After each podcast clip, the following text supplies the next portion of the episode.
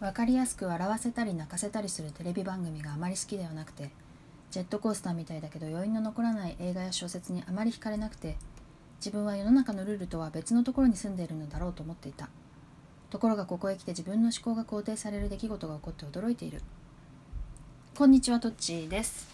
えっ、とこの番組は私が過去 SNS に140文字ぴったりで投稿した文章を振り返るという趣旨で配信しております、えーこれはね私はまあ前にもね何回か言っているんだけどストーリーがあんまり好きじゃないっていうかストーリーに重きを置かないんだよね。あのコンテンツいわゆる映画とか漫画とか小説とかを読むときにそのうんそうなのよ。で結局分かりやすく泣いたり笑ったりするあのとかジェットコースターみたいにもうハラハラドキドキなんか次どうなるんだろうみたいな物語とか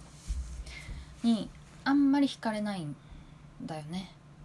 それそういう話をすると「えー食わず嫌いじゃないの?」って言われたり見てみたら楽しいよって言われたりするんだけどもちろん楽しいことは知っていて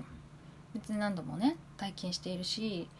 本当にそれはあの正直普通に楽しいんだけどうんとそうじゃないものと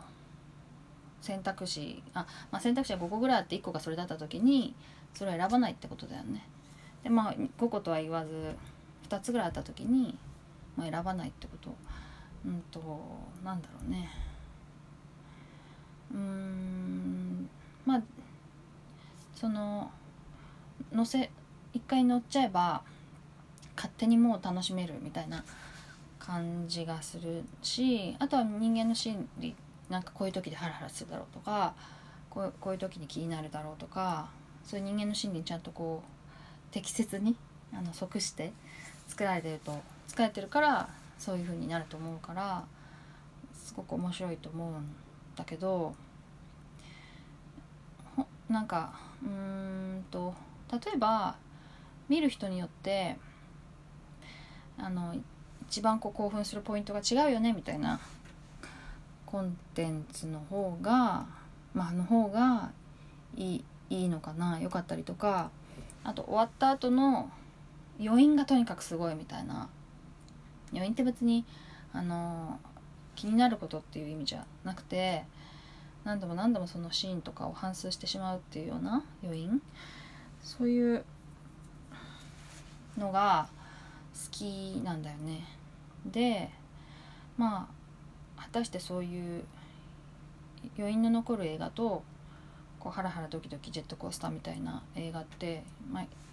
一つの中に入るんじゃないかと。つまり両立する同居するんじゃないかっていうことも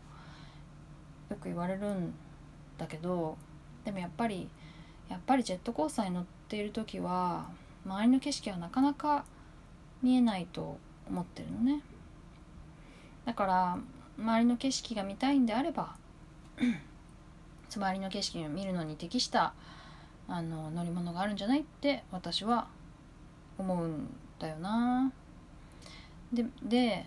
それが、まあ、あまりにみんなのみんなっていうか私のね周りとかまああと、まあ、ヒット作になりにくいよね。だからこう私がなんかすごくまあそのメインストリームっていうの？と違うんだろうなって思っていたんだけどあの、まあ、自分の思考が肯定される出来事が起こってっていうのはまあえっと何と言ったらいいのかな。うんとえーまあ尊敬する人がね尊敬する人が、まあ、そそのそういう趣旨のことを話してたっていうことかな。うん。まあむちゃくちゃ退屈なんだけどいいんだよねとか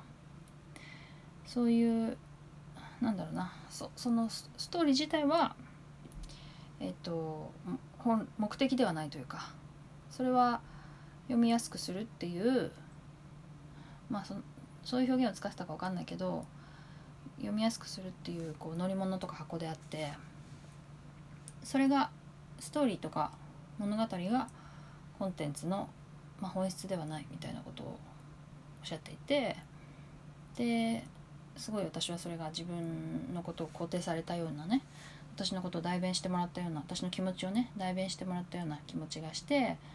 すごく嬉しかったなっていうこと多分そのことを言っているはずこの時の140文字はね。